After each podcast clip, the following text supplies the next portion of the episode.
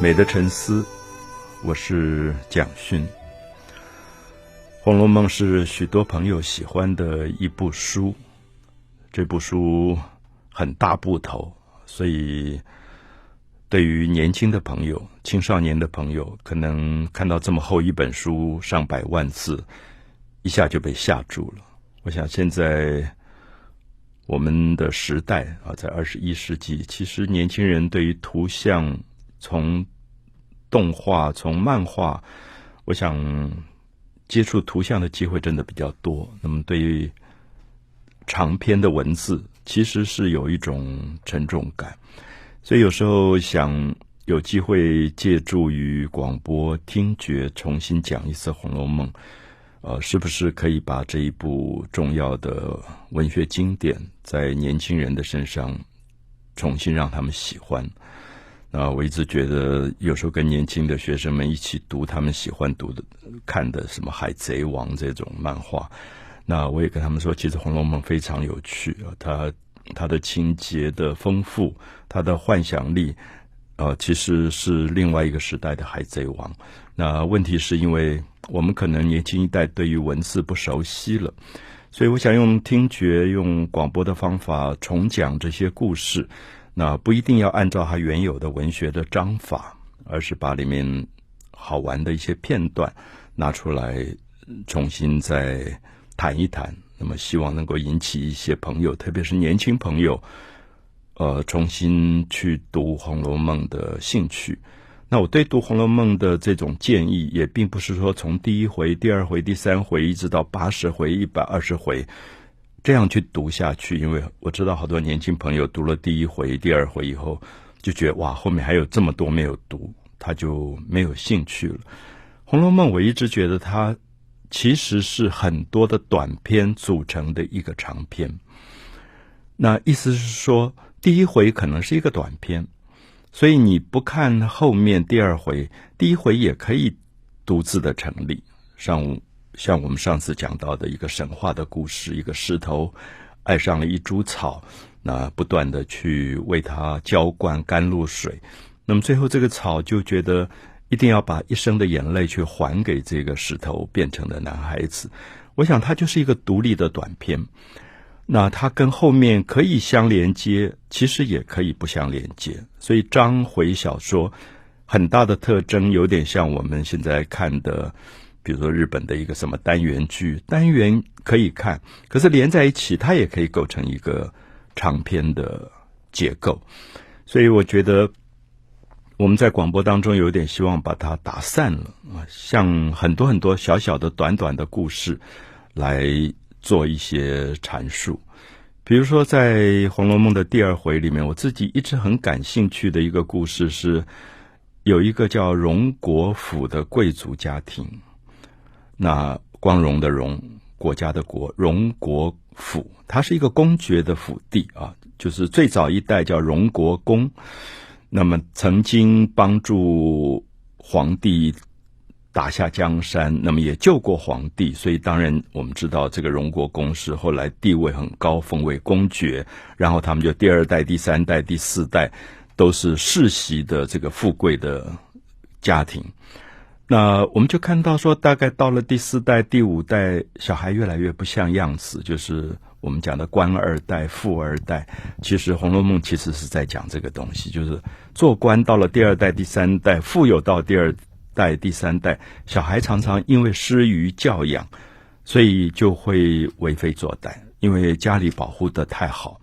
所以我们就看到《红楼梦》里面，呃，前面提到说，天上有一块石头，他因为经过自己的修炼，最后就修成了一个男身啊，变成了一个男孩的身体，他就决定下凡到人间来经历繁华。最后他就脱身为人，就进入荣国公贾家，变成了贾宝玉。那贾宝玉是书里面的一个主角。那这个小孩在小说当中，大概大半。大部分的时间是青少年，就十三岁、十四岁。可小说第二回的时候，他诞生下来才一岁，只有一岁。然后他有一个哥哥叫贾珠，珍珠的珠。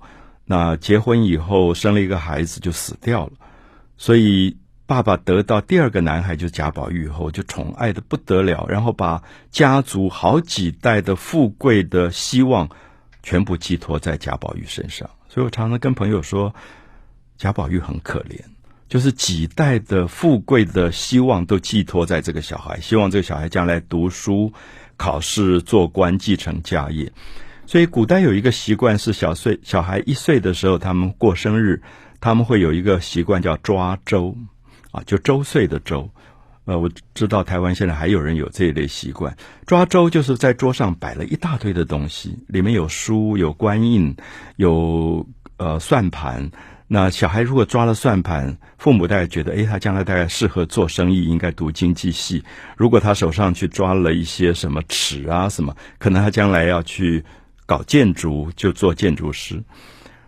我们觉得那是最恐怖的一个画面，因为小时候我看到这一段，贾宝玉一岁的一个男孩，一个婴儿就在桌上爬来爬去，他没有抓他爸爸希望他抓的书啊、官印啊、算盘呐、金元宝，他都没有抓，他一手就抓了好多女人拿来化妆用的脂粉，还有头上戴的钗环。我们知道这个结局，就爸爸大怒，就认为这个男孩子将来长大是酒色之之徒，就是亲近女人的一个小孩。那我觉得，我我常常跟朋友说，这是我读过最恐怖的一个画面，因为一个小孩才一岁，他的命运就要因此决定了。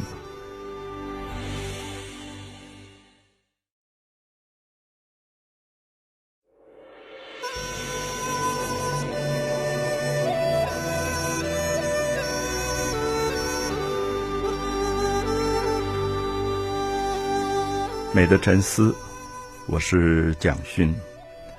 我们谈到了《红楼梦》第二回里面，贾宝玉这个男孩才一周岁，什么事都不知道。我们如果一岁的时候，家里摆了一大堆东西摆在桌上，要你去抓，我想也就是偶然信手随便抓的东西。可是不知道为什么华人的家庭竟然会用这个来断断定这个孩子的一生，所以我。记得我十几岁读到这一段，我就觉得好害怕，我就问我妈妈说：“我小时候一岁有没有抓过周？”我妈说有啊，她就不讲什么话，我就心里吓死了。我想我到底抓了什么东西？那我就问我妈妈说：“我抓了什么？”然后她没理我，又跑去做菜去了。我到现在已经没有机会问我到底一岁抓了什么东西。可是我常常会想，如果今天华人社会还有这样的习俗。我相信是一个对孩子的很大的压迫吧。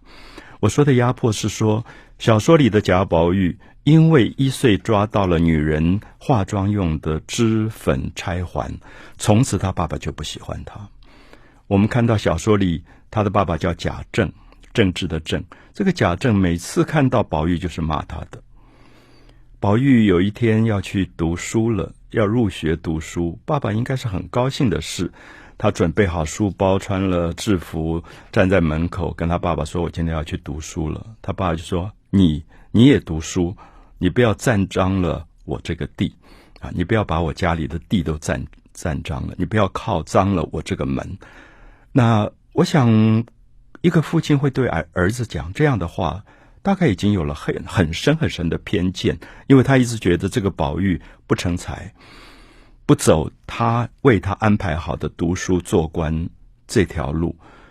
那偏偏这个宝玉这个小孩长到十几岁以后，果然不出他父亲所料，他不喜欢跟男人在一起，他老是跟姐姐妹妹混在一起，常常要偷吃那个姐姐妹妹。用来擦脸跟擦口红的胭脂，胭脂很甜啊，有一种甜香，是用植物性的东西提炼出来，他就很喜欢吃。那每次看到被他父亲看到，都要痛打一顿。那所以他父亲对这个孩子，这个男孩的偏见就从此造成了。那这个孩子也一直在他父亲面前非常自卑，觉得一无是处。怎么他讲话也错，站也错，什么都是错的。所以我常常跟朋友讲说，如果用现代的角度看《红楼梦》，我一直期望《红楼梦》其实有很大的提醒，是说父母一定要用这样的方法去限制孩子未来的发展吗？那我想，今天如果我们还有抓周的习惯，我相信桌子上放的东西一定很多。大概不止古代的书籍啊、官印啊、算盘啊、金元宝，大概还有什么 iPhone 啊，什么都会放在桌上。那这个小孩抓什么东西，我们要怎么判断他的未来？我觉得可以宽容一点。比如说，我常常为宝玉讲话说，如果在今天，他是我们看到的一个一岁的孩子，抓了脂粉钗环，我在想他有没有可能将来变成一个很有名的彩妆大师，替所有的明星化妆，好像也没有什么不好。所以我的意思是说，《红楼梦》是了不起的一本小说。其实它里面非常含蓄的隐喻了过去的父权社会里面对孩子的一个莫须有的一种偏见跟压力。我相信这样的一个偏见跟压力，会不会还存在于我们今天深受儒家影响的一个华人社会？父亲总是希望。孩子，特别是男孩子，就是读书、考试、做官。可是今天，我们以二十一一世纪二零一二年来看台湾，做官会是快乐的事吗？我相信，也许贾宝玉做彩做一个彩妆大师，也许他会更快乐一点。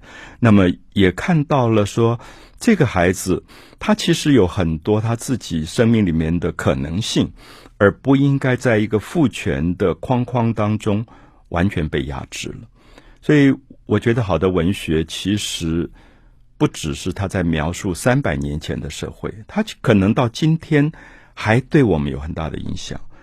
也许是因为读了《红楼梦》，十几岁读了《红楼梦》，等到二十岁我要选择大学的科系的时候，父亲一定要我去读气管或经济，认为那是一条好的路。可是我当时就想，我大概会在哲学、文学或戏剧里面做一个选择。那这个时候。《红楼梦》会变成我很大的支持的力量，就是因为贾宝玉这个青少年曾经受过他父亲的父权的打击。可是，我想我已经到了当时二十世纪了，那我是不是能够改变这样一个父权的压力？所以，我想这是真正文学的功能吧。啊，就是文学其实用非常温和、含蓄的方法，看起来不是革命，可是我相信他在进行一个。社会里面的心灵革命，让一代一代能够做更深的反省。所以贾宝玉的的确确是这个小说里非常重要的一个人物，因为他在讲他的青少年，他在讲青少年时代跟他父亲威权的对抗。我相信跟今天的很多青少年有非常类似的个性。他长大以后不喜欢跟男人在一起，他说男人是泥土做的，浊臭逼人，脏脏的。满身都是臭味。他说：“女孩子是水做的，他看到女孩子就觉得清爽。”那这句话常常被很多人引用，就贾宝玉喜欢亲近女性，不喜欢跟这些男人在一起。可是我有一个注解，他讲的男人其实是他父亲那一类做官的男人，就是他每天在讲权谋，讲怎么样巴结攀附，可以做更大的官，怎么贪污这些事情。所以其实。我觉得《红楼梦》，如果你细读几遍，你会发现宝玉不见得不喜欢所有的男性，他只是讨厌把生命浪费在政治的污染里面的这些浊臭逼人的男性。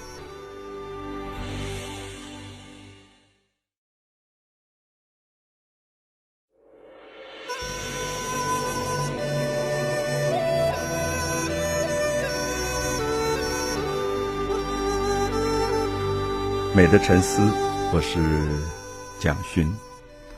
很多朋友在读《红楼梦》一开始的时候，会不太容易进入这本大书。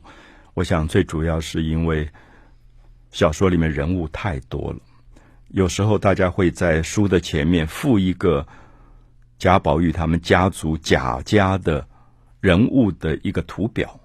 你看那个图表，你就吓坏了，你就不想看这本小说，因为里面上上下下三四百人，你都觉得你根本搞不清楚谁跟谁的这个关系。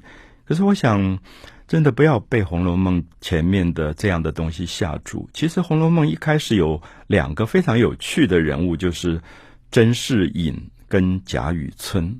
这两个人，我称他为穿针引线的人，就是我们如果要缝衣服，我们要穿一根针，然后把线穿进去。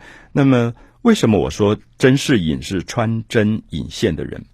大家注意一下，《红楼梦》的作者很喜欢用谐音的同音字，甄士隐这个“甄”是一个姓氏，可是他同时也在隐喻真假的“真”，所以甄士隐，我现在用听觉广播的方法念出来，可能有些朋友没有看过《红楼梦》，不知道是哪三个字。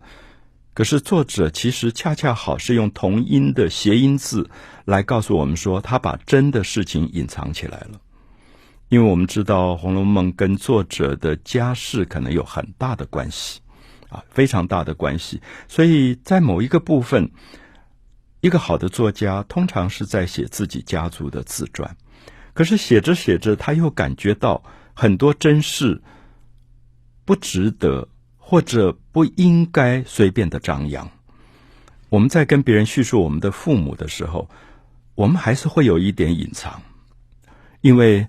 毕竟是自己的父母，因为他已经无法完全客观了。因为我们有情感，我相信一个丈夫叙述妻子的故事，妻子叙叙述丈夫的故事，儿女叙述父母的故事，都是如此。所以甄士隐这个人物，其实是作者非常有意安排来告诉大家说，我已经把真的事情隐藏起来了。所以我现在常常看到很多人在挖掘。《红楼梦》背后的真实，说啊，这里面是在讲什么？讲什么？讲哪一个家族的如何如何？我后来都不太愿意看考证的《红楼梦》，因为我觉得作者本来就告诉你真实，我已经隐藏了。因为如果是一个好的文学，它是对我们现实的人生里面有很多的启发作用。其实他并不希望你去挖掘隐私。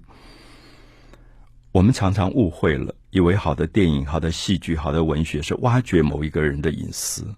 我们在读一个文学的时候，觉得哇，这就讲谁？你看他的私生活如何如何。如果这样子去指点，绝对不是一个好的文学。好的文学其实让你若即若离，你感觉他好像在讲现实，可是他又超越在现实之上。他告诉我们说。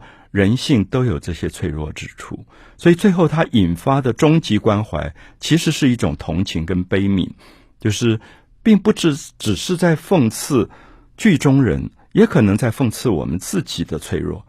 我相信《红楼梦》最伟大的部分在这里，所以我们刚才讲到说，贾宝玉抓周一岁的时候，受到了父权这么大的压力，可是我们看到从头到尾这个小说，一直到最后。贾宝玉的爸爸贾政都是小说里非常重要的人。可是，如果这个孩子是作者，他在写他的父亲，他当然不会指责他的父亲。虽然他让你隐隐约约感觉到这个父亲是一个威权的、做官的、有很多缺点的一个官吏的父亲，可是《红楼梦》到最后结尾是很动人，因为这个小孩后来长大了。也依照他父亲的意思去考了国家的科举考试，也考中了，可是就失踪了。他父亲再也找不到他。他父亲想，总算如他所愿，这个小孩考取了，也可以做官了。可是怎么就不见了？小说最后的某一个结尾，大雪纷飞，他的父亲坐在官船当中。在看到外面白茫茫一片大地、雪地当中，忽然看到有一个和尚、一个道士夹持着一个披着红色斗篷的人，远远看起来觉得好像是他儿子宝玉。然后这个人头剃光了，是一个和尚，就跪在雪地上，对着他他的父亲贾政磕了三个头，就走了。我每次读到这里，我都很震动，因为我想，这是他一岁就不喜欢他的父亲。